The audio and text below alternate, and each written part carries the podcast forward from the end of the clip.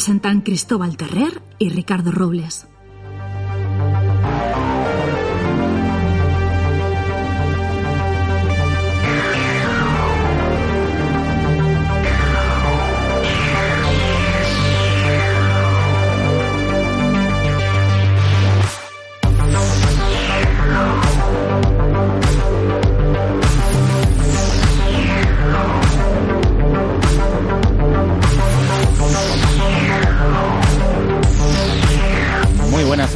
Estamos aquí en After Dark, Cine y Series, un nuevo programa, el capítulo 206, el sexto programa de la segunda temporada.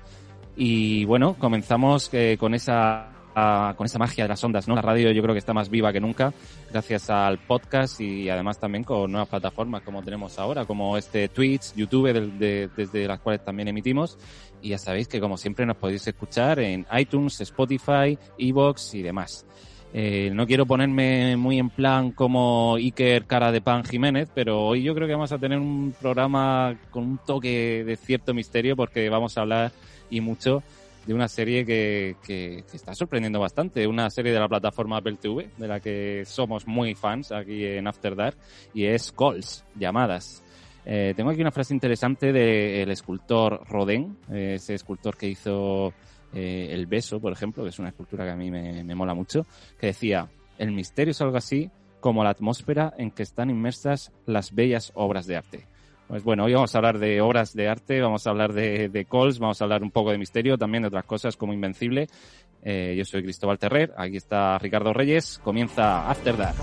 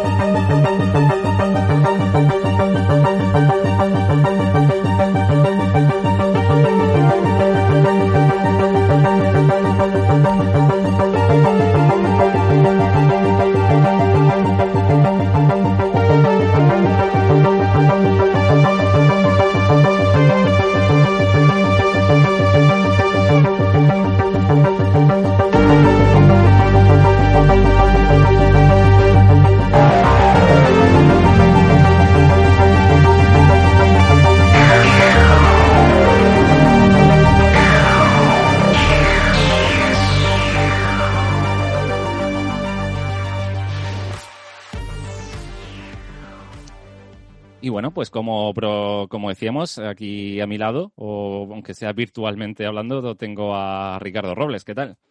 Pues nada, aquí estamos muy buenas, Cristóbal. ¿Qué tal? Eh, vamos a hablar un poquito de alguna serie, algo de cine, ¿no? Hoy iba a ser un de poco de rodamiento para después de las vacaciones, pero vamos cogiendo tono. Sí, vamos cogiendo tono, que ya decíamos antes off the record que eh, no han estado mal, han sido casi dos semanas, pero se, se hacen cortas. Y bueno, lo prometido es deuda. Después de las vacaciones volvemos con este ritmo habitual que queremos imprimirle al programa, después de vicisitudes, de COVID, de demás cosas. Y aquí estamos, pues bueno, intentar, intentar por lo menos que sea quincenal, ¿no? Este After Dark para hablar mucho eh, de cine y series. Eh, y hablando de cine y series, bueno, dentro de poquito además son los Oscars la- este fin de semana, la madrugada de, del domingo al lunes. Yo no sé si eres tú de los que se los traga, se queda ahí despierto de madrugada. No, me lo tragué tres o cuatro años, pero ya está. No, no me merece la pena, la verdad. Yo, yo tampoco, la verdad. Luego sí que veo los, eh, los resúmenes especiales que tiene Movistar Plus, sobre todo por ver a, a la presentadora Cristina Teba, que yo soy muy, muy seguidor de ella, me encanta cómo lo hace, y, y todo el equipo de Movistar Plus, que, que la verdad que hacen una cobertura interesante. Eh, siempre empezamos un poquito el programa así hablando en plan, pues tertulia casi de bar. Nos falta la, copa de vino. Pero bueno, de lo que hemos visto, de lo que hemos visto últimamente. Yo tengo que decir que tengo, he tenido la suerte de volver a las salas de cine. Que bueno, durante la pandemia yo he ido, se podría decir quizá incluso bastante al cine, he ido algunas veces, pero hacía tiempo que no, sobre todo también porque aquí en la ciudad han estado cerradas y tal, y he tenido la suerte de ir al cine, que es algo, ese ritual que me encanta por mucha plataforma que haya y demás, y, he visto pues una de las pelis de las que se está hablando ahora muchísimo, Otra Ronda o Drunk, eh, la peli danesa que opta a mejor peli extranjera en los Oscars. Eh, yo no sé si has podido verla ya. No, aún no. Todavía no. Pues bueno, a mí la verdad que me ha, encantado, me ha, gustado muchísimo. Es eh, la nueva peli de Thomas Winterberg, que ya sabéis que es uno de los niños mimados del cine danés, creador junto con Lars von Trier de este, de este movimiento Dogma, de cámara en mano, de cine realista, sin ningún tipo de subterfugios ni efectos especiales, sino un cine, digamos, directo, eh, crudo y, que repite además con su actor de confianza, que es este Matt Mikkelsen, que bueno, pues a los que somos seriefilos, pues eh, el Aníbal, Aníbal Lecter de la serie Aníbal, y que también hizo otra peli con Winterberg, eh, La caza. Yo la verdad que no la he visto, pero sé que es una gran película y, voy a aprovechar ahora para verla porque esta otra ronda me, me ha encantado.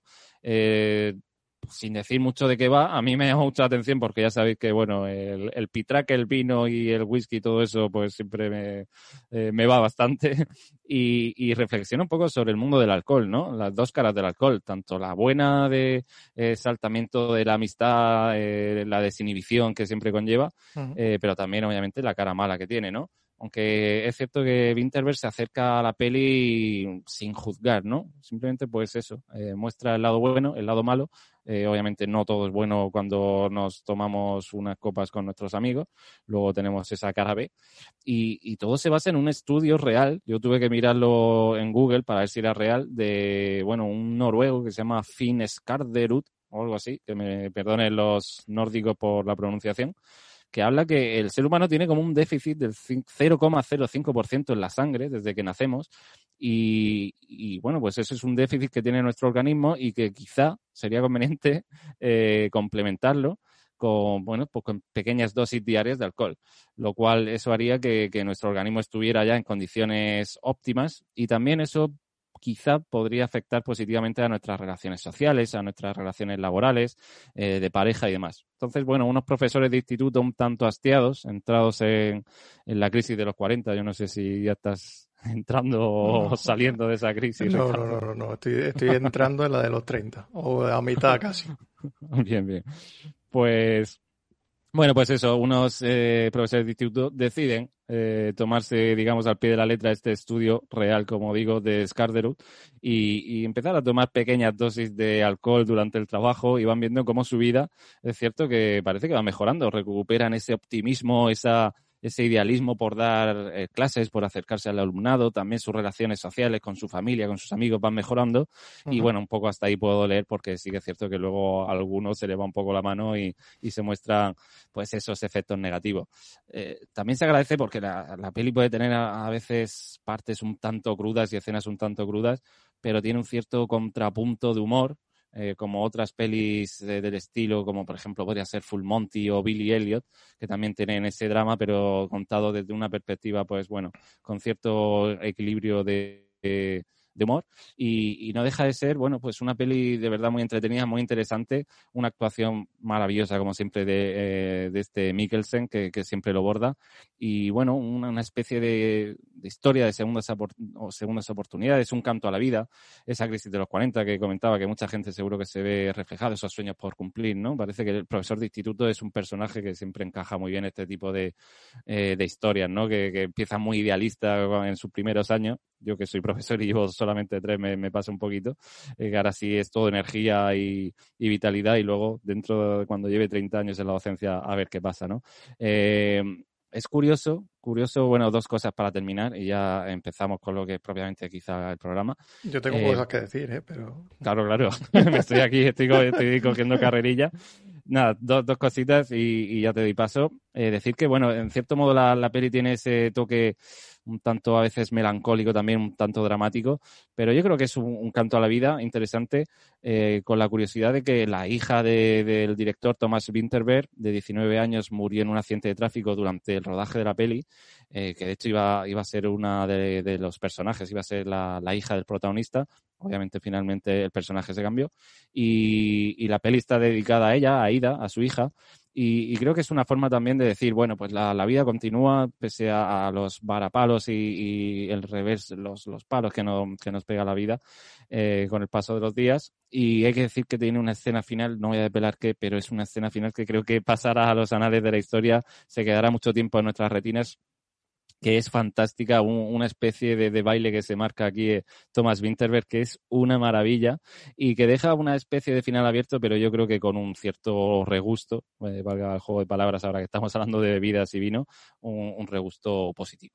Así que una película que a mí de verdad me ha gustado mucho y la recomiendo y me gustaría que, ganase ese Oscar a, a, mejor peli. Viendo, viendo lo que tiene alrededor tampoco me extrañaría. ¿eh? Y ya, bueno, Parásitos habría una puerta que ya no tienen, ya no va, ya ninguna va a ser la primera y, no, y puede ser que ya no les cueste tanto. Em, y viendo lo demás que he visto yo, casi todo, creo que me falta el padre y esta eh, de los Oscars, mm, no me extrañaría. Eh, como has dicho Tomás Winterberg, por, por centrar un poco, eh, Winterberg eh, hizo con la Bontrier y con más gente el movimiento Dogma es su gran película dentro del movimiento Dogma de celebración. Eh, para ver celebración tienes que tener estómago cinéfilo, porque todo el movimiento Dogma, es bastante difícil de ver. Obviamente Las Bontrieres es el que más lo siguió, pero sin duda mm, la etapa de los 90 de Wittenberg es seguramente eh, lo más dogma que se ha hecho. Em, yo he visto si no me equivoco, dos películas más de Winterberg. La caza, obviamente, y Submarino. Submarino me, me, gustó muchísimo, La caza también. Me parece que es un tío que mm, le gusta mucho mostrar las emociones. Eh, se centra más en las emociones que crean sus propias historias que las historias que él hace, bueno, o que le hacen, no sé quién hace los guiones. Eh, la caza, si te gusta Prisioneros, por ejemplo, de Villeneuve, no tiene nada que envidiarle. Mm. Y, y bueno, eh, son de la generación que pertenece a los grandes directores daneses eh, de los 90 hacia, aquí, hacia acá. Eh, Mikkelsen se estrena con Nicolas Winding Refn en, no me acuerdo en cuál, pero en la trilogía que me encanta de, suya, que es, te lo digo ahora mismo, la trilogía de, de Pusser, que es Pusser 1, Pusser 2 y Pusser 3. Matt Mikkelsen su debut es en Pusher 1 con Nicolas Winding Refn. Y eh, entre Thomas Wittenberg, eh, Lars von Trier, eh, Winding Refn y Matt Mikkelsen son como los cuatro grandes representantes, aunque hay un par más eh, del cine danés de los últimos 20 años. Y a, mí es un cine que me gusta mucho porque es un cine súper oscuro, con gente normalmente bastante desequilibrada, ya sea positiva o negativamente. Y, bueno, en fin, a mí es un cine que me gusta mucho, el, cine nórdico en general me, me gusta mucho. Y, y, lo que ahora a lo mejor es eh, Suecia, que parece que está destacando un poco más, siempre lo ha sido Dinamarca en cuanto al cine. O sea que estoy seguro de, sin haberla visto, que otra ronda es una gran película. Sí, muy, muy interesante. Los daneses también, yo tirando como siempre para, para mi sector de las series de televisión, hay que decir que también están haciendo series muy, muy interesantes. Por ejemplo, esa eh, serie danesa Borgen, que es una especie de House of Cards europea o danesa. Borgen es el Parlamento Europeo, el edificio, eh, que de hecho además ahora está disponible en Netflix. Y también tienen pues For Bridelsen, ¿no? que es esa gran serie de la que se habló tanto, que luego hicieron el remake norteamericano eh, de Killing, que para mí es una de mis series favoritas de Killing, la versión americana. Por una vez yo creo que el remake casi que supera a la, a la original. Y sí, lo que tú decías, un personaje siempre yo creo que recogen un poco ese, eh, esa oscuridad que tienen los países nórdicos. Yo he vivido un año en Dinamarca y sé un poco de lo que hablo, que nos han vendido siempre desde pequeños como esa felicidad de los países nórdicos en los que siempre salen en los mejores rankings para eh, mejores ciudades en las que vivir y tal, pero sí que es cierto que, esconden también, como decía antes, una cara B, que es eh, personas muy solitarias, hay gente que muere y que pueden pasar meses sin que nadie sepa que han muerto, suicidios y bueno, todo eso ha degenerado en personajes que son muy interesantes desde el punto de de cine, series o incluso novela. Y, de hecho en la novela surgió ese Nordic Noir, ¿no? Esa novela negra. puramente danesa que luego hizo que el género se revitalizara, ¿no? Cuando era un, género que estaba un tanto denostado, eh, por lo menos en Europa y en España especialmente. Así que a mí todo lo que sea danés también, como tú dices, me mola. Winding Rev eh, quizás sea también solo para iniciados en este tipo de cine porque, joder, yo, yo vi la serie de, eh, de Amazon Prime, eh, Too Old to Die Young, demasiado viejo para morir joven. Y, hombre, estéticamente es de lo más flipante que he visto, creo, en televisión. Pero es dura, ¿eh? Dura pero ten, Sí, pero ten en cuenta que tanto la trilogía de Puzzle como, obviamente, Drive, que es la que todo el mundo ha visto, eh, son las más fáciles de, ver de, él. Luego tienes Valhalla Racing, tienes The Neon Demon, tienes eh, esas cuatro o cinco otras cosas que tiene, que eso ya sí que son eh, cosas difíciles, por decirlo así. Sí, Drive es obviamente quizá la más conocida, como tú dices, de Winding Renf. Es un peliculón, pero también yo conozco gente que, que no ha pasado de la primera media hora, porque, bueno, es cine especial, es cine para muy cinéfilos y, hombre, quizás no eh, Drive, como decimos, pero te tiene que gustar ese tipo de cine, esas recreaciones o cuando se recrea eh, en esas fotografías. Sí, tienes que buscar algo estético aparte de, un entretenimiento. Exacto, a mí que me gusta la fotografía, eh, yo creo que Winding Rev, por ejemplo, con esta Too Old to Die Young, eh, la serie de Amazon es una clase magistral de fotografía, es que deberían ponerla en las universidades. Esos planos y esas composiciones es maravilloso. Ahora, en televisión no sé si funciona bien ver una escena de un tío encendiéndose un cigarro que dura 10 minutos la escena. 10 eh, minutos tal cual. Eh, bueno, hay, que pensar en él como el Lynch del siglo XXI, si es que es así. Bueno, pues oye, cositas repasando así las, las cosas que hay ahora mismo en cartel, que empiezan a estrenarse pequeñas pequeñas cosas. Eh, no, no, obviamente no la cantidad de títulos a los que estamos acostumbrados antes, pero bueno, se empiezan a estrenar cosas. También tenemos ahí, yo no sé si eh, la has visto, vas a ver Godzilla versus King, eh, versus Kong y todo esto. Quiero, quiero verla, pero quiero verla porque la Godzilla 2016 puede ser. Eh, mm. Me gustó muchísimo, muchísimo. Y a, a mí hacía mucho tiempo que no me gustaba una peli de, del Monsterverse, que es, ahora se llama. Eh, Kong también me gustó hmm. bastante, pero es más desenfadada y a mí me gusta un poco más de seriedad. Y creo que, Godzilla mm, tiene un gusto técnico eh, y estético muy bestia. Eh, y luego se hizo luego se ha hecho otro Godzilla, si no me equivoco, y luego ya Godzilla contra King Kong. Estoy hablando de, esta primera, de las últimas, eh, que a mí me parece espectacular. Todo, toda la parte final, sobre todo de la película, me parece totalmente espectacular. Con una fotografía descomunal. Y hay un vídeo, hay un chico, te he hablado de él, del Jordi Maquiavelo este, eh, que tiene, hace vídeos en YouTube. Eh, si queréis ah, ver el de Godzilla que tiene, porque explica exactamente lo que yo pienso de, de, esa película. Es, es un blockbuster hecho por un artesano. Así, tal cual. Que, también mola, oye, que también esta gente tiene que vivir y de vez en cuando hacer alguna superproducción y tal. Ojalá, todo, ojalá todos los blockbusters fueran como, como estas dos, porque Con también me parece que está hecha con muchísimo estilo. Sí, por ejemplo, ya comentamos semanas antes como está Chloe Zhao, que parece que va a arrasar en los Oscars con... Eh, con Nomadland, que es el reciente fichaje de Factoria Marvel, que sé que tú tienes muchas ganas de ver, ¿no? De, de Eternals. De, de Eternals, de Immortals iba a decir, de Eternals. una, sí, una de las más esperadas ahora del nuevo universo este. Yo no sé en qué ola estamos, la tercera, ¿no? Tercera la cuarta, ola del universo, cuarta o lo que sea, del universo Marvel.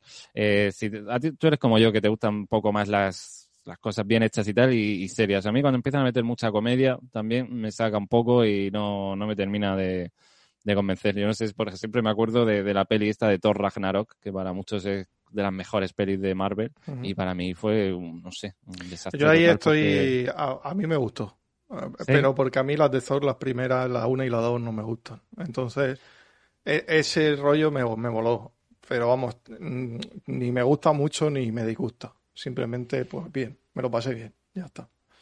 Ya está. Tampoco hay que pedirle esperas al olmo. Eh, pero bueno, eh, hemos eh, cebado al principio ese toque de misterio que íbamos a darle hoy, porque yo creo que la serie Calls, aparte de que para mí me parece una innovación en muchos aspectos, sin dejar de, ser más que una innovación, quizá una involución, porque básicamente es, es prácticamente como un podcast, es como escuchar la radio más que ver una serie, porque no hay imagen prácticamente. Ahora hablaremos de ello. Pero bueno, Calls, ¿no? Vamos a hablar de, de Calls, esa serie de Apple TV. Yo todo lo que estrena Apple TV, no me canso de decirlo, eh, lo veo, le doy una oportunidad y creo que ahora mismo es la mejor plataforma, la que mejor está haciendo las cosas. Eh, bueno, Calls, Apple TV, no episodios que se están disponibles ya. Innovación, como decíamos, eh, y revolución casi en el formato. Cuando parecía que todo estaba inventado, pues eso, una, una especie de involución de podcast. Bueno, cuéntanos tú, que yo sé que la has visto a mí, tengo que decir que me faltan todavía los dos últimos por ver. Eh, bueno, remarcar que es un podcast, pero así es un, totalmente un podcast. Remarcar, por favor, verlo en versión, oírlo en versión original, verlo, porque supongo que habrá que ver subtítulos. No está mal, o sea, el, creo que acompaña muy bien el, eh, los efectos que hacen eh, visuales. y si te gusta, una vez que la veas, si te gusta, vete a Podium Podcast, empieza por Guerra 3 eh, escúchate Guerra 3 y sigue, porque están haciendo ficciones eh, sonoras muy buenas en Podium Podcast. Y es este rollo. Lo que pasa es que esto lo han cogido eh, y han hecho, eh, bueno, le han hecho una especie de estética para que, se, para que cuente como vídeo. Y, es un remake. Eh, es un remake de una serie francesa que hicieron en 2017 que yo creo que no ha visto absolutamente nadie. Exactamente. Vamos, vamos, a decir el nombre del tipo por si nos está escuchando, que quede en los anales de este podcast, el eh, Timothy Hotset, eh, de, Canal Plus Francia, que la verdad que hace muy buenas series, ahora podemos mencionar alguna. Y, bueno, lo coge Fede Álvarez, si no me equivoco, que es el que hace, hace esto. Eh, yo no conozco a Fede Álvarez, tú a lo mejor sí.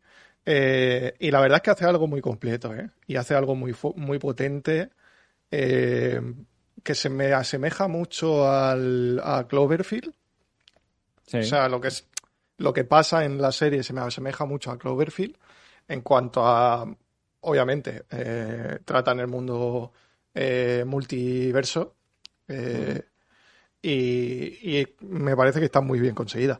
Luego veo, luego leo también que es que tienen muy buenos actores. Pedro Pascal, Rosario Dawson, Mar Duplas, en fin, claro, muy fácil también crear un buen ambiente con buenos actores. Sí, el episodio de Pedro Pascal, que es súper reconocido con ese acento que tiene y demás, a mí fue también de los que más me gustó. Rosario, eh, Rosario Dawson, como decía, el Nick Jonas, este también, de los Jonas Brothers, que también hace sus papelitos y tal. Lo hacen todo muy bien, ¿eh? Hay un montón de actores, obviamente, y de voces, que yo muchos no los conozco, pero, pero lo hacen todo genial. Y como tú dices, hay que verla en versión original porque esas voces te, te ponen los pelos de punta. A mí se, te lo decía por WhatsApp mientras la estaba viendo esta semana, eh, se me queda el culo muy torcido después de ver cada episodio, ¿eh? Yo me los dosifico, de hecho, uno, uno, dos para poder dormir luego por la noche. No sé, a mí me, estaré haciendo viejo, pero me estoy haciendo sensible a este tipo de, cosas. No, porque es fácil imaginárselo, ¿no? Y yo creo que irá muy bien un capítulo tras otro, son 18, 17, 16 minutos, 20 como mucho cada capítulo. O sea, yo es que me lo vi en, en nada, en una noche y empalmé con la mañana y me lo había visto. Eh, y creo que la historia mola mucho porque cuenta, sin decir muchos spoilers, pues simplemente que empiezan a haber unas interferencias entre universos y, como que hay, un, hay algo, que llámale el, propio universo, que por mucho que entiendas que estás hablando con alguien del pasado y del futuro, eh, no se puede cambiar nada, porque si no el universo se va a, se va a encargar de eh, ponerlos un sitio, eh, porque si no el multiverso se, se, va a la mierda y nos vamos todos a la mierda. Ese es el resumen. Eh, o la sinopsis, por decirlo así. Em, pero claro, yo no sé hasta qué punto esto sería esto sería guapísimo que ahora nos sacáramos aquí un, un, un invitado de la manga científico y que nos contara el multiverso y tal y cual, pero no tengo ni idea. No sé, obviamente. Pues tenemos aquí un invitado. obviamente yo no, sé si, si esa, si, si, si llegáramos a tener un multiverso, es, fuéramos conscientes, lo trastocáramos, no sabemos si se va a la mierda o no pasa nada, obviamente. Pero bueno, eh, la idea está guay. Sí, hay muchas teorías. A mí es que este tema me mola mucho y tengo ahí. me flipa un porrillo de libros aquí en la escalera de mi casa de, ciencia ficción, no, perdón, de, ciencia, sobre la teoría de cuerdas, los eh, pulsares estos, los agujeros negros y demás.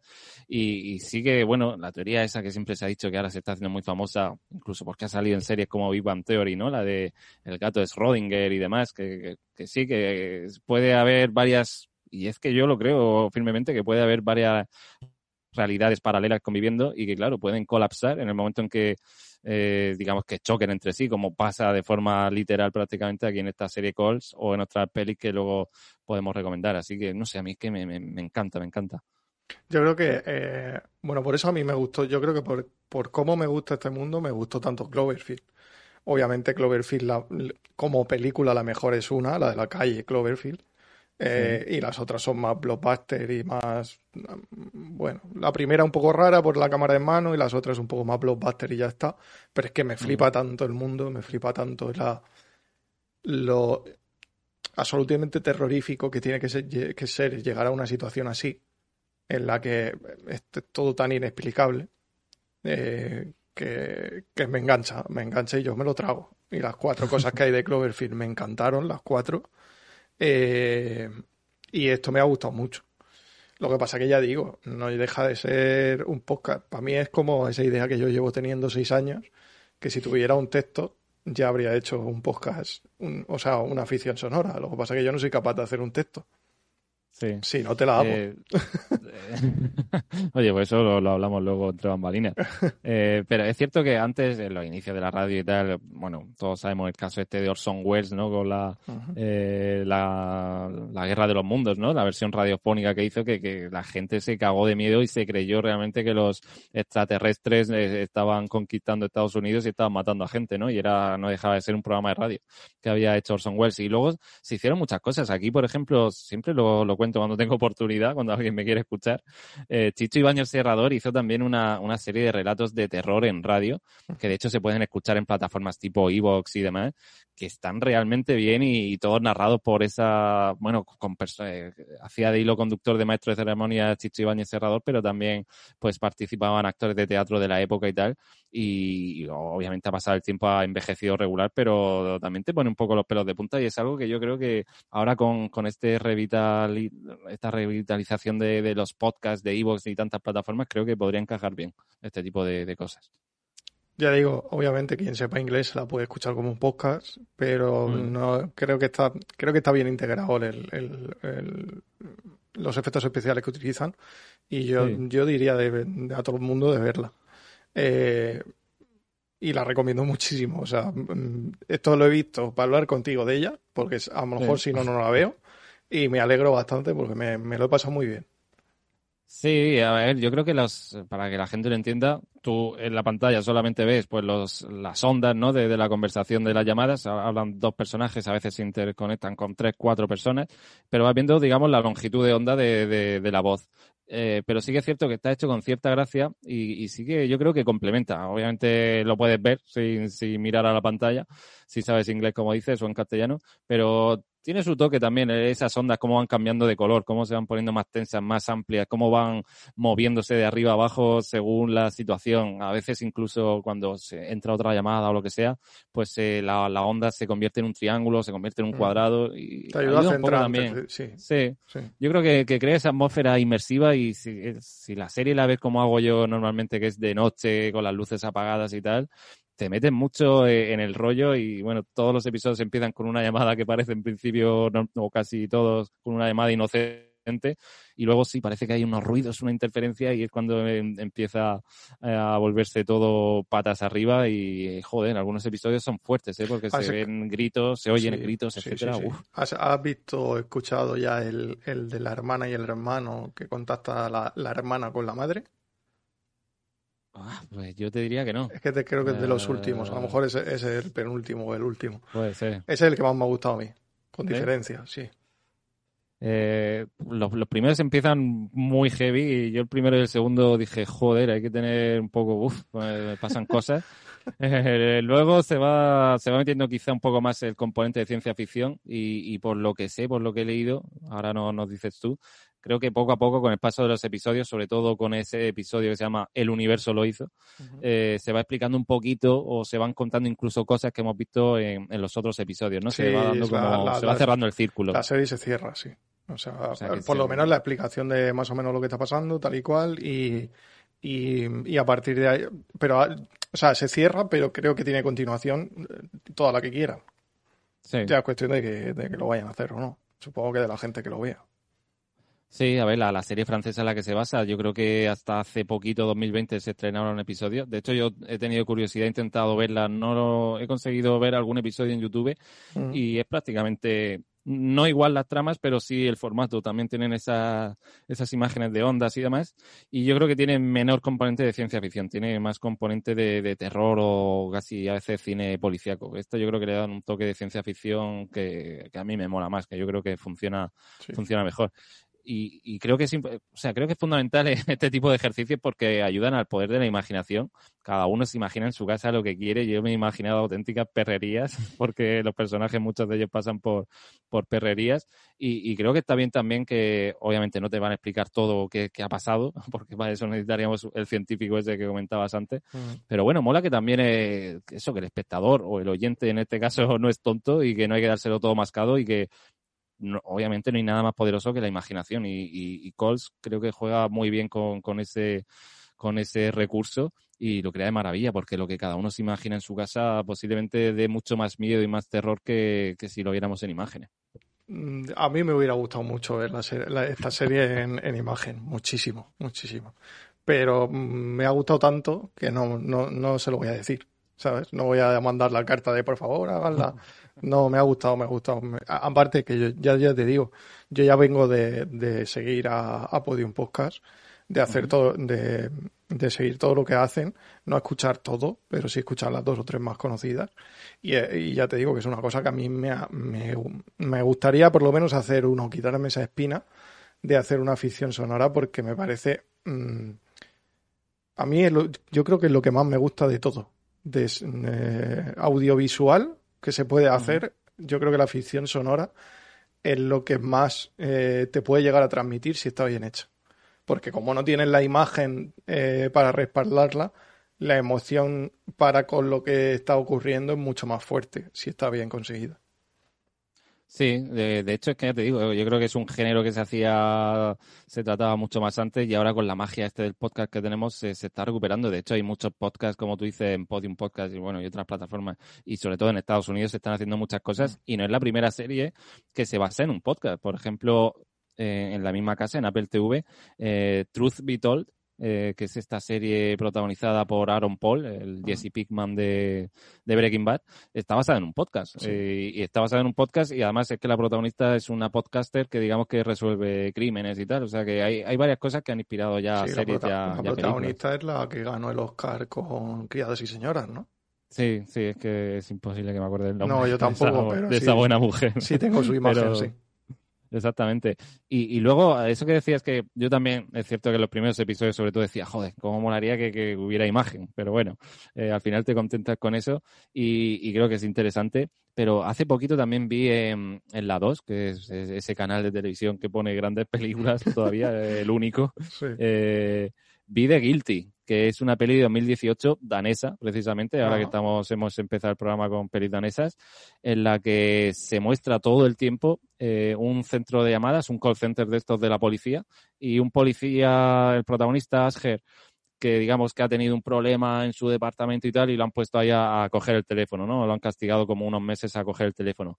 Y toda la película es enfocando a este, a este personaje, a este policía, y, se encuentra con una llamada de teléfono también de una chica que está siendo secuestrada en ese momento y tal, y cómo intenta ayudarle y tal. Es una peli también súper absorbente en la que obviamente también te imaginas todo, lo único que ves es el careto del poli este y todo lo que va pasando con las llamadas telefónicas. O sea que son ejercicios artísticos súper interesantes. Mira, voy a cerrar el círculo. El Jacob eh, Green, que es el protagonista de, de Guilty, que acabas de decir, eh, es protagonista de la película que he dicho Submarino, de, de ah, Thomas Wittenberg. Es el protagonista de Terriblemente Feliz, que es un peliculón. Es el protagonista de Off Screen, de Christopher Boe, que sería el otro gran director que, falta en el cine danés. Eh, Christopher Boe es el que peor está de la cabeza de todos. Y Off Screen es una clara eh, representación de ello. y otra peli que he visto, Dark Horse, que también es muy buena. Eh, es gran actor ese, muy buen actor. Sí, yo me pareció gran actor. Quizá cometí el fallo por una vez en la vida de que esa noche estaba cansado y la vi en, versión doblada. Sí, eh. exactamente. Y, creo que eso hizo que, claro, porque me perdiera toda la actuación de, este buen no Se puede valorar la actuación, claro. Claro, claro, me arrepiento, pero la peli, joder, también te pone los pelos de punta y, y usa recursos que es complicado. Es que hacer una peli o una serie como esta, simplemente con lo que se escucha en las llamadas telefónicas, me parece un ejercicio creativo interesante. ¿no? Podemos hablar, si quieres, de, de este Fede Álvarez, que de hecho se hizo famoso colgando vídeos en YouTube sobre, bueno, pequeños cortometrajes que hacía él de forma casera de género terror, que dieron mucho que hablar. Y eso fue lo que hizo que, que, mucha gente se fijara en él hasta el punto que hizo, bueno, yo creo que saltó a la fama con, con el remake de Posesión Infernal, que a los que les gusta todo este género de terror que a mí de, bueno, de monstruitos y tal, a mí me gusta demonios y demás, a mí mm. no me gusta mucho. A mí tampoco. Y, y, con No Respires, yo no sé si No Respires eh, lo has visto, que yo creo que esa sí que es la que le hace un poco justicia a este Fede Álvarez, mm. que es una peli en la que unos tipos se meten a robar a una casa eh, de un ciego que, es Stephen Lang, que de hecho es una otra de las voces de Coles. Stephen Lang es este malo malísimo de Avatar, este tipo así ya veterano, canoso. Ah, vale, ya. Eh, creo que vi el trailer en su época de esta peli, Exactamente, pues es un ciego y la sorpresa es que el ciego parece que es de armas tomar y, la lía parda con los atracadores. Además resulta que en el sótano de su casa tiene a una chica encerrada y tal y luego pues obviamente los atracadores o los ladrones no pueden salir de la casa, etcétera, etcétera una serie que, o sea, una peli, perdón, no respires, que al, que le gusta el género está muy bien. Así que de Fede Álvarez estaba hablando mucho, luego hizo también la nueva entrega de Millennium, que yo creo que no ha visto casi nadie, que es esta de lo que no mata te hace más fuerte. Yo no, eh, vamos. ni, idea, yo tampoco. Yo me he leído las novelas, y que tengo que decirlo, pero es que ni me acordaba que se había hecho esta, yo creo que es el cuarto libro, mm. bueno, lo que sea. No lo sé. Y, y bueno, y este Fede Álvarez es noticia eh, porque va a hacer el remake de La Matanza de Texas. Ya sabemos que en oh. Hollywood están con esa crisis de ideas también que ahora son todos reboot, eh, remake, precuelas, secuelas. Y de hecho va a hacer también, que esta tiene buena pinta, la secuela de Dentro del Laberinto, la mítica peli ochentera de, del universo de marionetas de Jim Henson que tuvo a David Bowie y yo creo que fue la primera. Vale, eso es un peliculón peliculón increíble para los que de nuestra generación, vamos, eh, dentro del laberinto yo tengo ganas de revisitarla ahora Eso sí, que hacer una secuela. Sí, sí, que se vayan a, a DM Studio, a iVox y hay un programa de cine de marionetas. ¿Sí? Sí, sí. Con Jim Henson, que es este, pues el, maestro de todo. Eh, lo hemos mencionado ya últimamente en estos programas. Con Cristal Oscuro, eh, bueno, Barrio Sésamo, todo esto. Fraggle Rock. Eh, y, la peli dentro del laberinto, que también pasará a la posteridad, aparte de este fantástico de Vivo Wii por, yo creo que de los primeros papeles de, Jennifer Connelly, que es una actriz que a mí me, me mola mucho. Así que creo que vamos a tener Sí, creo que vamos a tener eh, Fede Álvarez para rato. También, también va a estrenar dentro de poquito, de hecho he estado viendo 16 estados, que va a ser una peli zombie. Eh, el género zombie también podríamos hacer un día un programa sobre él porque está bastante de moda ahora con esta secuela de Train to Busan o, El Ejército de los Muertos que va a estrenar eh, Zack Snyder. Zack Snyder, escrito por Zack Snyder, dirigido por Zack Snyder, screenplay de Zack Snyder, una película de Zack Snyder. Exactamente, 21 de mayo. Se va a ver en cines antes, todavía no hay fecha confirmada, pero el 21 de mayo sí que es seguro que se va a ver en Netflix en exclusiva y Zack Snyder, que ahora es noticia y ahora todo el mundo, bueno, está hablando de él por, por ese Snyder Cut. Así que yo creo que se va a vender muy bien. Netflix ha estado ahí avispada y ese ejército de los muertos yo creo que va a levantar expectación. Así que, como decía, vamos a hablar y mucho creo en los últimos, en los próximos meses y años de este Fede Álvarez que, promete. Mm, si quieres te digo que he visto, antes de que pasemos a Invencible. Sí, sí, sí. Te digo que he visto te digo una cosa para que interaccionen los oyentes visuadores con nosotros. Y otra que he visto hay que, hay que era Lot de, de Jay Blackeson, la peli de Rosamund Pine que sale, que está nominada a los Oscars. Ah, vale, vale. Me importa mucho, no sé cómo será. Hay que a Lot. Em, que sale, Peter Dinklage. Eh, y y creo que la, peli empieza que te cagas. La peli mm, la primera media hora es un peliculón. Eh, pero me da la sensación de que mm, se tendría que haber ido a una línea un poco más de Brokovich, eh, de, la peli de, Julia Roberts, eh, porque el personaje de Rosamund Pike es, bueno, por decirlo así, se, se aprovecha de unos abueletes y ah, de muchos abueletes y con ello gana mucho dinero. Eh, creo que yéndose a un tema más eh, político, judicial eh, y de tomarse un poco en serio ese tema, habría sido muchísimo mejor película. Pero se va al thriller de, al thriller comedia negra de gángsters y creo que pierde bastante. Aún así, gracias a eso, tenemos a Peter Dinklage en la película y me parece descomunal. Yo ese hombre, gracias vida por haberme mm, hecho estar en el mismo espacio-tiempo que él, porque me parece un actor descomunal, buenísimo. Es eh, Tyrion, eh, Tyrion mm. de Juego de Tronos, para el mm. que no sepa a lo mejor el nombre. Y aún así, eh, no es una película que baje mucho el nivel de todas las que van a los Oscars. De, ya te digo, me falta el padre y, y otra ronda, eh, de las demás tampoco baja tanto el, nivel. Simplemente, pues a lo mejor es em, obviamente mucho más divertida eh, o, apetecible que es Nomadland, que es más, más tranquila y busca otra cosa. Em, y me mola. Y otra cosa, si quieres, antes de pasar ya a Invencible, es que eh, ya este, nos estén viendo donde nos estén viendo o escuchando, van a tener abajo un, un enlace a Discord, eh, donde estamos creando ahí una comunidad, eh, donde ya hay un montón de hilos creados para poder hablar de ello, donde eh, Cristóbal va a subir todo lo que hace con Seremanía, que tiene un blog súper guapo, que te lo dije hace una semana y media que entré por primera vez y me gusta mucho, está muy currado, te sigue mucha gente y eso es porque llevas ya tiempo. Eh, ahí va a subir sus noticias, vamos a hablar de series ahí.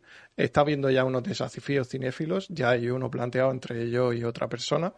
Eh, yo ya me he visto algunas de las películas que me ha recomendado, él también, ya estamos comentando.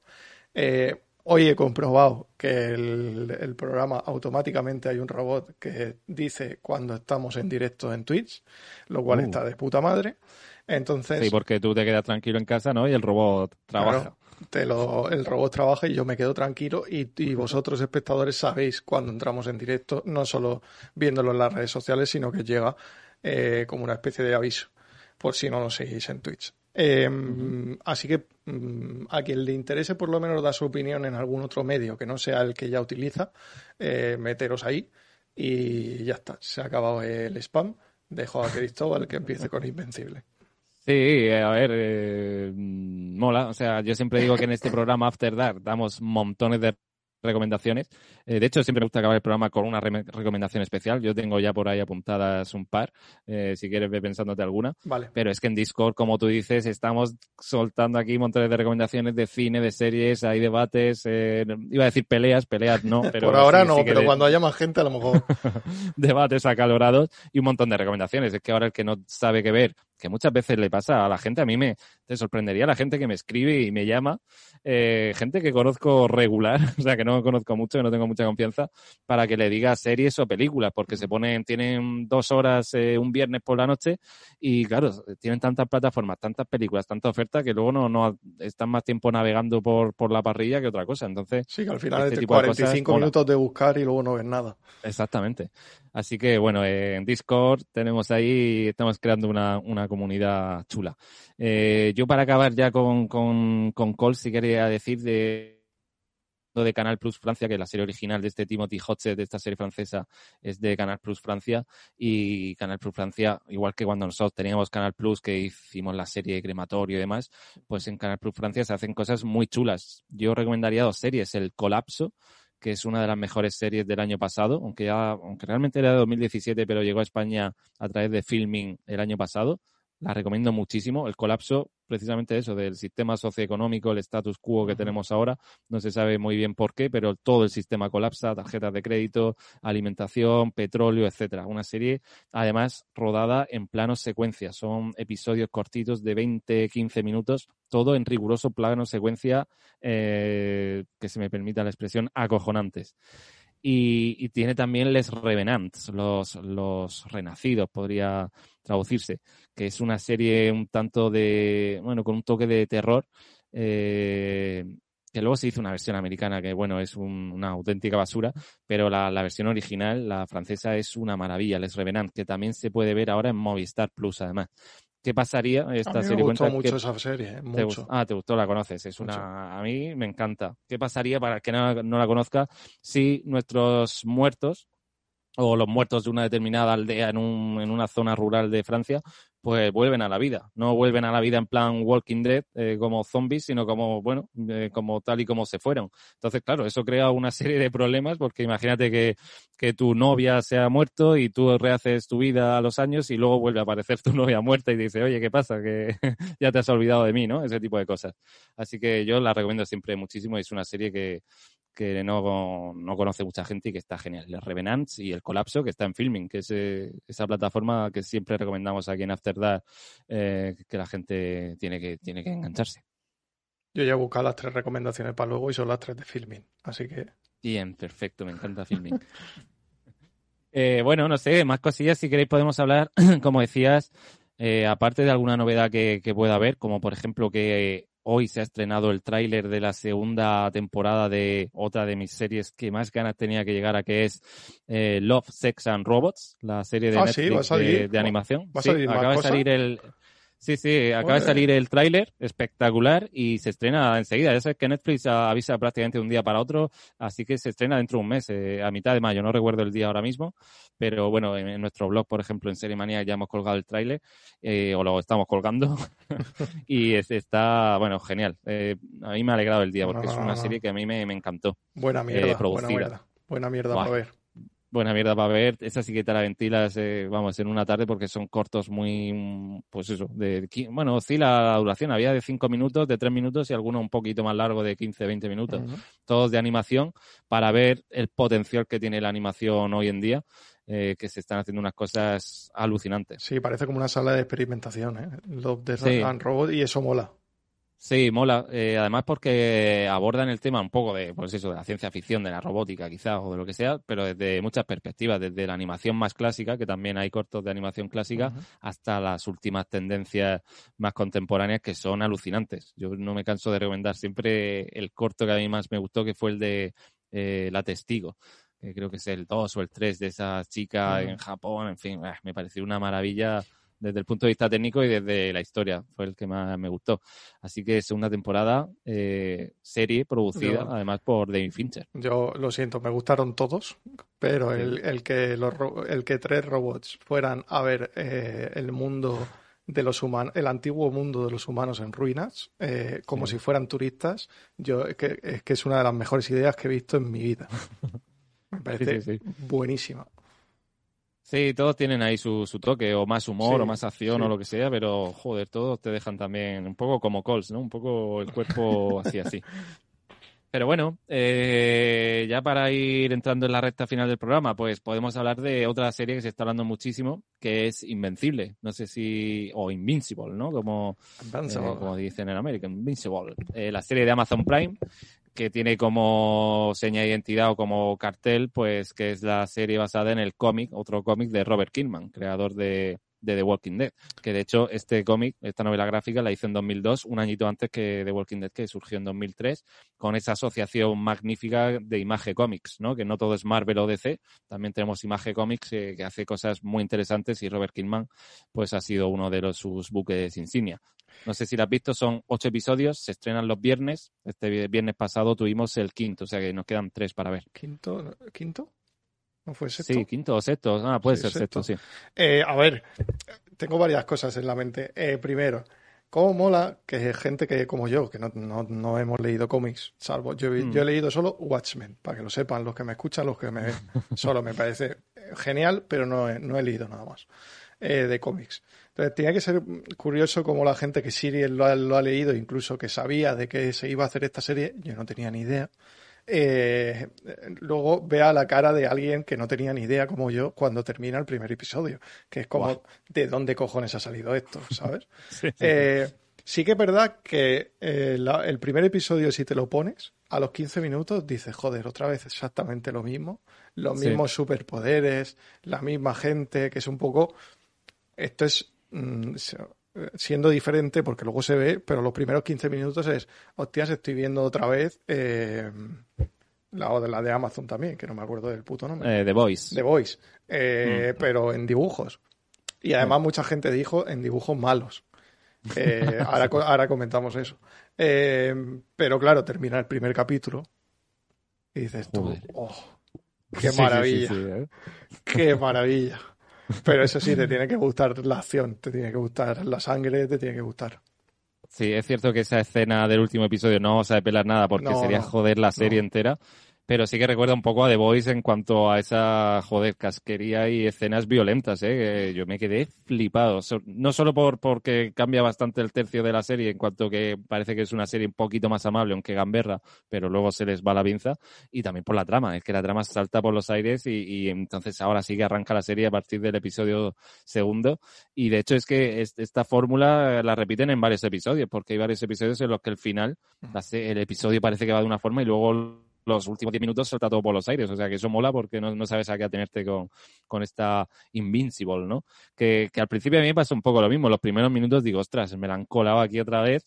Además, hay, hay, bueno, hay montones de superhéroes y de supervillanos que conviven en el mundo actual, digamos que la gente ya prácticamente ni les llama la atención que haya tantos superhéroes y que son claras imitaciones me imagino que homenajes velados, porque Gilman, si es algo, es un fan auténtico de los cómics de DC y de Marvel, a, héroes que ya conocemos. Hay uno que es clavado a Superman, uno que es clavado a Batman, uno que es clavado a Flash, ¿no?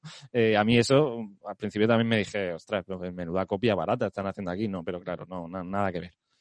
Sí, no quiero decir mucho de la trama, porque creo que esto sí que es para verlo mucha más gente de lo que a lo mejor ve Calls o otras recomendaciones que hacemos, que, que sí podemos decir algo más, porque va a haber menos gente que lo vea. Eh, pero esto sí que lo va a ver mucha gente. Es, curioso cómo Amazon se está tirando por esa línea en cuanto a los superhéroes. Eh, y ha salido hace poco también un tráiler de Netflix, puede ser, que va a hacer también algo de super, alguna mierda de superhéroes.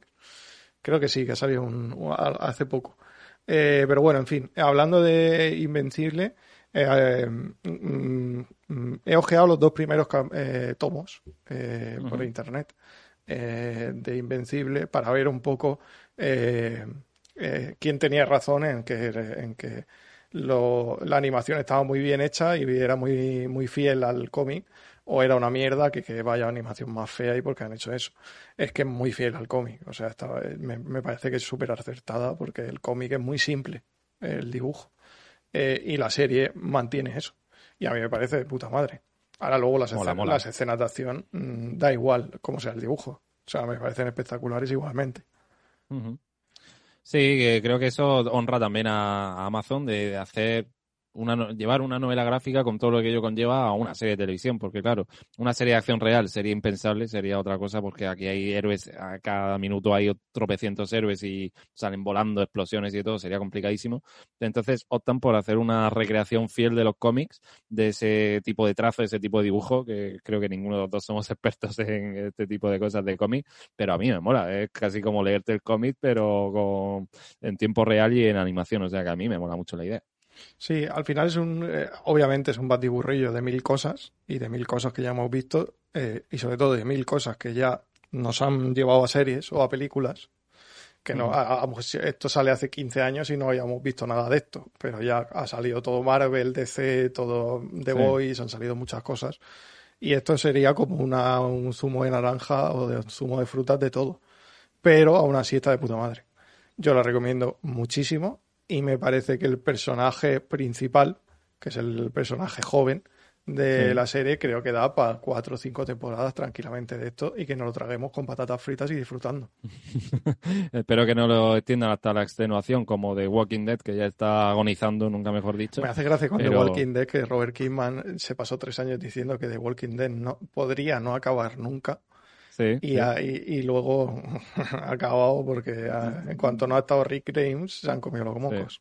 De golpe y porrazo la han terminado, sí, pero es cierto que decían que nos habían vendido la moto que, iba a continuar. Bueno, de hecho AMC, que es el canal responsable, sí que va a seguir exprimiendo The Walking Dead porque ya sabéis que si queréis hablamos un poquito de ello. Eh, enseguida, bueno, enseguida, este mes de agosto se estrena la, la, esperada última temporada, esperada casi que ya para que no agonice más la serie, eh, que van a ser además 21 no, 24 episodios divididos en tres temporadas, así que vamos a tener Walking Dead eh, para ratos, se estrena el 22 de agosto, repito, y el 22, 2022, que será cuando acabe ya esta temporada 11, pues continuará con spin-off, por ejemplo el de Daryl y Carol y demás personajes. O sea que Universo Walking Dead en serie sí que vamos a tener montones de cosas. Y hay, películas para Sí, bueno, es verdad, las películas de Rick, eh, etcétera. O sea que vamos a tener Walking Dead para rato, aunque creo que se van a dar un castañazo en algún momento importante porque está el último episodio de la décima temporada, por ejemplo, que los últimos episodios siempre son impactantes y tal, ha sido uno de los que peor audiencia ha tenido de toda la serie. O sea, es que la serie la no. La gente ya está cansada, es que es normal. O sea, le han dado muchas vueltas a eso. Sí, y luego está Fear de Walking Dead, que tiene sus momentos buenos, pero yo creo que soy de los únicos en el mundo que sigue viéndola. Tiene algún momento bueno, pero también hay mucha paja. Y luego está este World Beyond que han sacado más tipo teenager, que es una auténtica, vamos, es infumable la, esta tercer spin-off que han sacado de Walking Dead. Yo creo que también que una vez que eh, consigues un personaje como Negan y ya está. O sea, quiero decir, termina con él, ¿no? Porque no, no tienen más que o sea, el universo zombie no te da tampoco más, salvo que empieces a mostrar la resurrección de la humanidad eh, como vence al zombie. Pero si no muestras eso, no tienes más que darle vueltas al mismo torno. Entonces cansa. Sí, cansa, cansa mucho. Y muchos episodios relleno y ese afán, igual que le pasó a Vikingos, de hacer las temporadas cada vez más largas y con más episodios. Es que no lo entiendo. Por cierto, lo he terminado. Vikingos. Enhorabuena, para podido. La terminado, la he terminado. Sí, a ver, yo también la terminé y tal, y, pero es que las temporadas estas de 20 episodios de Vikings o de Vikingos es que no se entienden, es que le sobran 13 episodios a cada temporada. Sí, yo que creo que ahí, ahí, es otro caso, se te acaba Ragnar, se te acaba la serie. Déjalo. exactamente. Sí, por mucho que el, el, creador, el Michael Hearst, este diga que no, que Ragnar él tenía pensado que el personaje solo durara una temporada y tal, y luego como funcionó lo alargó, pero joder, si te funciona y es un pedazo de personaje, ya te, te, te jodes y, mantienes a Ragnar toda la serie, es que si no, no estás sabiendo eh, utilizar tu propio éxito, o sea, no, no lo entiendo, la verdad. Pues pero bueno, eh, en cuanto a Invencible, sí, se está comprando mucho con The Voice. The Voice quizás sea más bien una visión, creo yo, de, de antihéroes, ¿no? Eh, The Voice destroza todo el género de los héroes, se ríe y casi que se mea en ellos. Invencible no es igual. Invencible no es igual, exactamente. Es más eh, un homenaje, es una serie de superhéroes eh, típica, como hemos visto en la Liga de la Justicia en Vengadores. Son héroes luchando contra supervillanos. O sea que. Ahí, Sí, en, ese punto yo la veo más casual. O sea, de todo más, pues, pues bueno, yo tengo superpoderes y, mato gente, o sea, y ayudo a, a la. No es que no se muestra que ayuden a la gente, simplemente se enfrentan contra las cosas que pasan. Y esto, como mucho más, pues bueno, pues me toca, ¿sabes? Pero, y, y The Voice es otra cosa, como has dicho, totalmente diferente. The eh, Voice se carga el género, lo reinventa, le da una vuelta de tuerca. Y, bueno, y, y Invencible también porque tiene ese toque gamberro, dicen palabrotas, tienen escenas de acción muy brutas también. Eh, bueno, podría decir gore, pero bueno, casi, casi. Eh, y entonces en ese aspecto sí que le da una vuelta de tuerca. Yo si queréis para, para comentar un poco de qué va la serie, pues es un, es un planeta plagado de héroes y de villanos, que la gente está totalmente acostumbrada a ellos. son habituales los grandes ataques alienígenas y las matanzas. De hecho, el primer episodio acá empieza con una escena en la que atacan la Casa Blanca hacia lo bruto y se cargan ahí a seis o siete que pasan por allí, eh, tal cual. Y luego nos cuenta la historia de Omni-Man, que es una especie pues, de Superman, que es eh, como el mejor superhéroe de todos, que tiene un hijo que es Mark Grayson, al que, bueno, de hecho es que este Omni-Man es incluso extraterrestre, igual que mm. eh, Superman. Y este Mark Grayson pues empieza, está en el instituto donde sea y empieza a descubrir que también ha heredado los poderes del padre. Entonces, como tú dices, pues bueno, le toca ser superhéroe, pues voy a ser superhéroe y me cargo aquí al que se me ponga en medio y si no, pues me voy con, mi, chati. El único en la serie que tiene una misión es, es el padre. Los demás, pues... Exactamente. Y, bueno, en, cuanto al reparto también de voces, interesante, pues por ejemplo, hablando de Walking Dead, ya que estamos con Robert Kidman, pues este, este, el prota que es Mark Grayson, está interpretado, o la voz, le pone voz, Steven Young, que es el Glenn de The Walking Dead.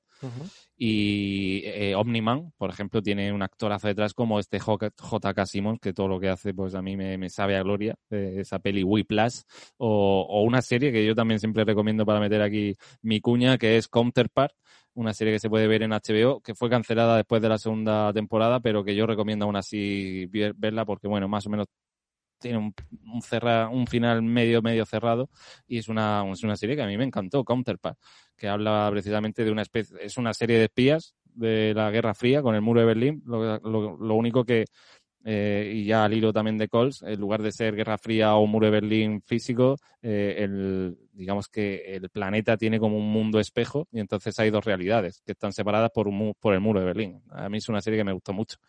Eh, pero bueno, también tenemos a Sandra Oh, que es esta, que es la madre de, de la serie y que es esta actriz asiática de Anatomía de Grey. Eh, tenemos a Zachary Quinto, por ejemplo, que es el eh, que hace un personaje de un robot y tal, que es bastante curioso, también e interesante.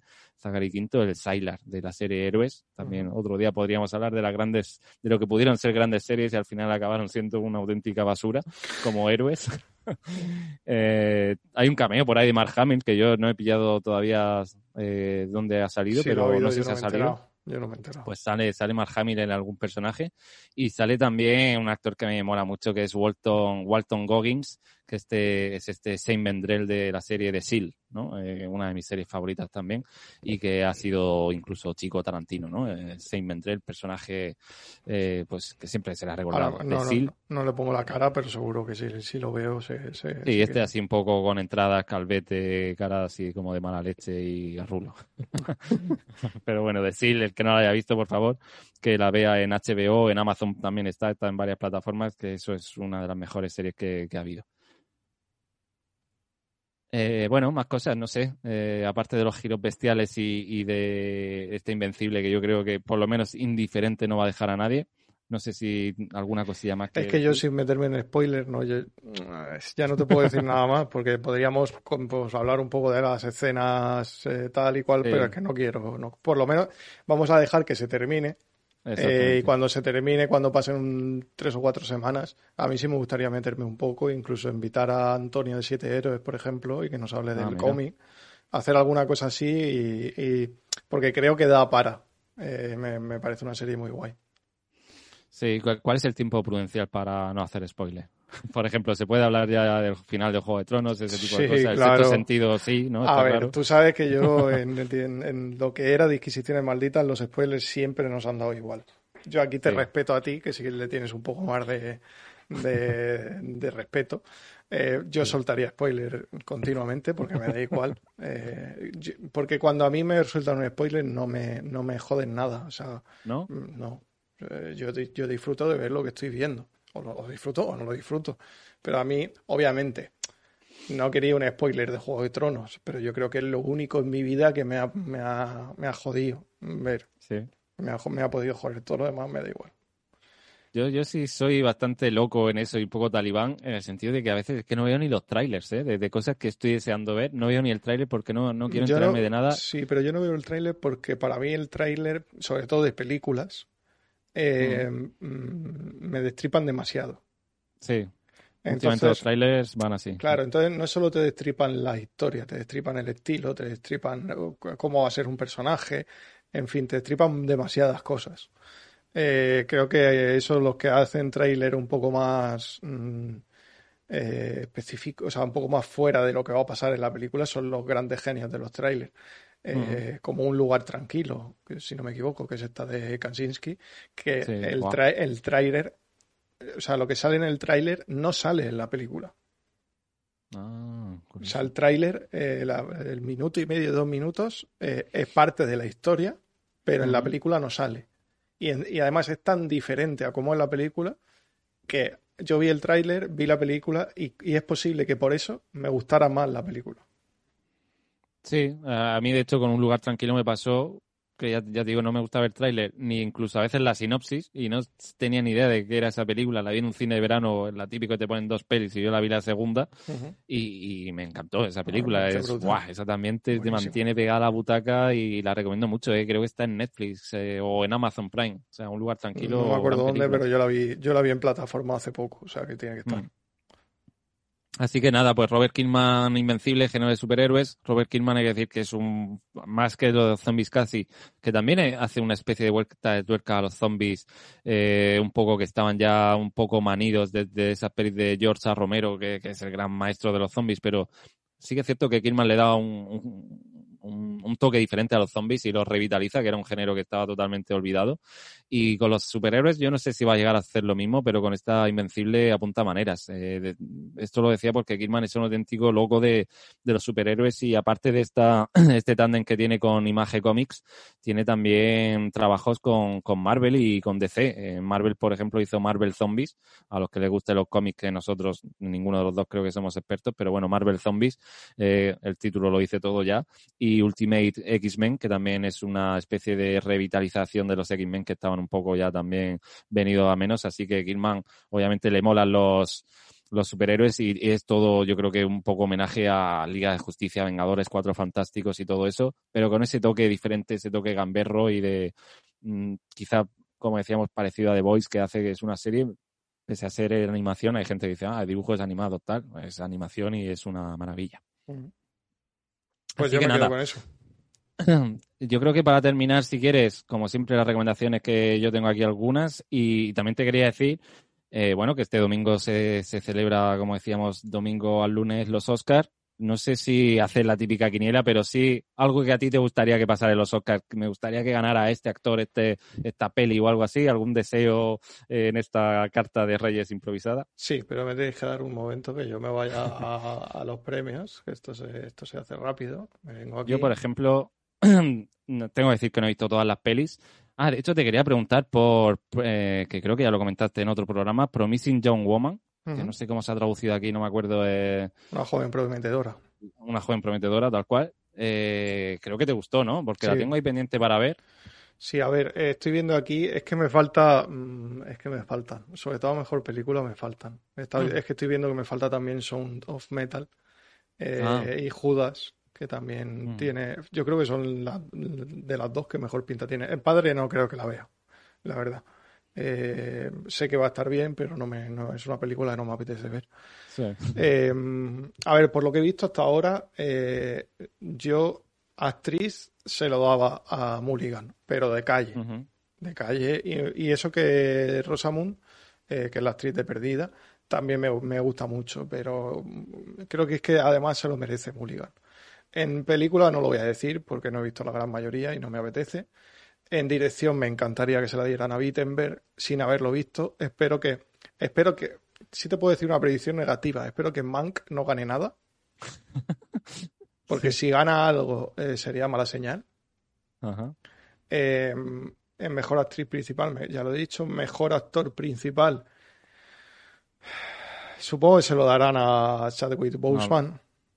Yo entiendo que por las muertes en Hollywood siempre son como muy Le gusta mucho el homenaje a Estados Unidos, mucho. Actor de Black, de Black Panther, ¿no? Efectivamente.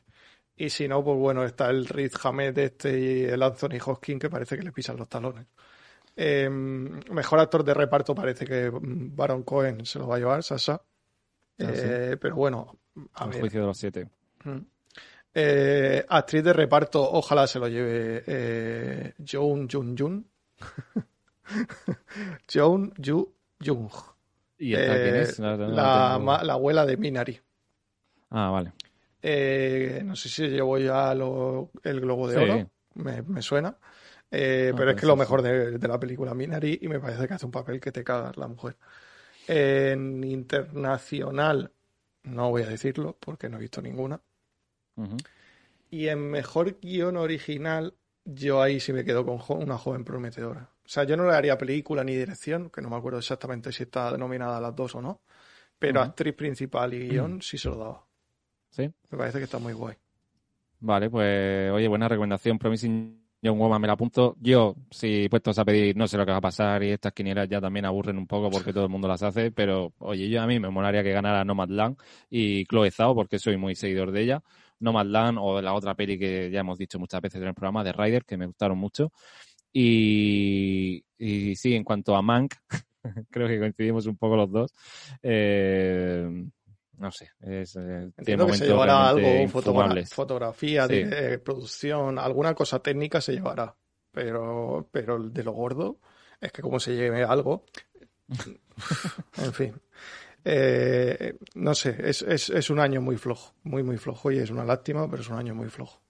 Sí, es un año flojo. Ahora ha habido obviamente menos cantidad, entonces claro, tienes que buscar donde no hay quizá. Pero bueno, Son of Metal es una peli que a mí me gustó, está en Amazon Prime además disponible y es una peli chula. Yo creo que mezcla de sonido y efectos especiales de sonido y tal se va a llevar todo porque esa sensación de que pierdes, el personaje se va quedando sordo y tal, es un batería de rock y, joder, esa sensación de que el espectador parece que también se queda sordo me parece súper acertadísimo y muy brillante. Yo es que vi ya una, película con la misma temática, eh, Frankie Wildy. No sé qué de Frankie Wildy, que era como un DJ o algo así. Eh, y es una recreación y es exactamente el, la misma sinopsis, exactamente la misma. Pero este batería y el otro era DJ.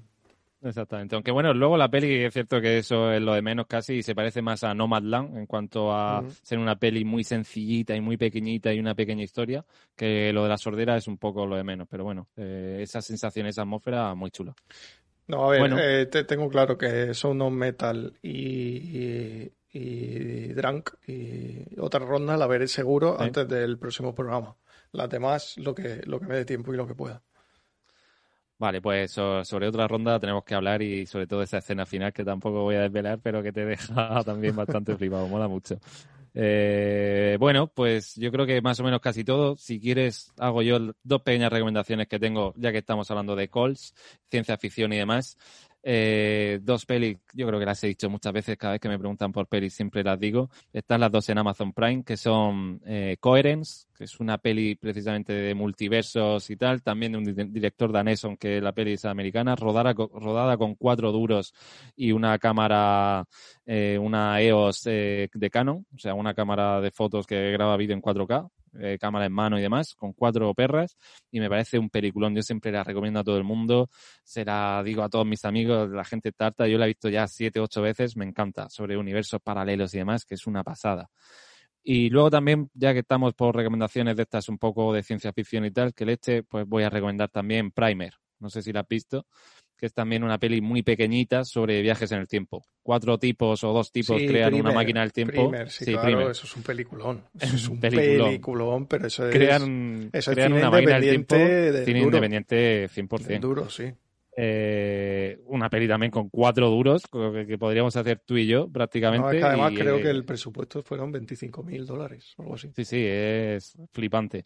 Y eso, dos tipos que crean una máquina del tiempo en el garaje de su casa, básicamente, y, todo lo que ello conlleva, porque la peli parece que también la han hecho ellos dos en el garaje de su casa eh, mientras se tomaban unas copas. Eh, si no me equivoco, y esto sí lo estoy diciendo ya sin buscarlo, el director es Shane Carruth, que hizo luego Oops Strange Color que ah, a mí me parece un peliculón también. A la gente no le gustó, a mí sí. Ah, ah, sí, está guay, está bien, está bien. Upstream Color, sí, sí. Y, La recomendaría, sí. y- pero primer, primer es un primer es una rayada de cabeza bastante guapa. Mola, mola mucho porque es un poco como Cole, cine de ciencia ficción, pero hecho con cuatro cositas y, y puedes dar más miedo o evocar a distintos universos con cuatro cosas. No necesitas croma, eh, 3D, eh, efectos especiales ni nada por el estilo. Con Te cuatro cosas se puede hacer. Te estoy llevando al lado oscuro de a ver películas también, aparte de series.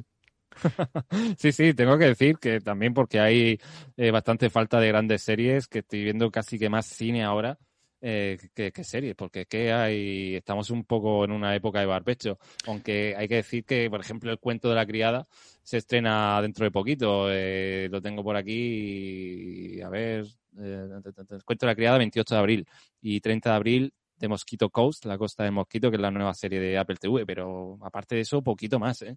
Yo fíjate que este, empecé antes de ayer a, a- por- porque me quedé en la cuarta temporada y porque me gusta mucho, empecé a ver Mad Men otra vez. Ah. Eh, quiero verla entera, las siete temporadas, y, y me, uf, qué delicia, qué maravilla, qué, qué- qué- qué espectacular.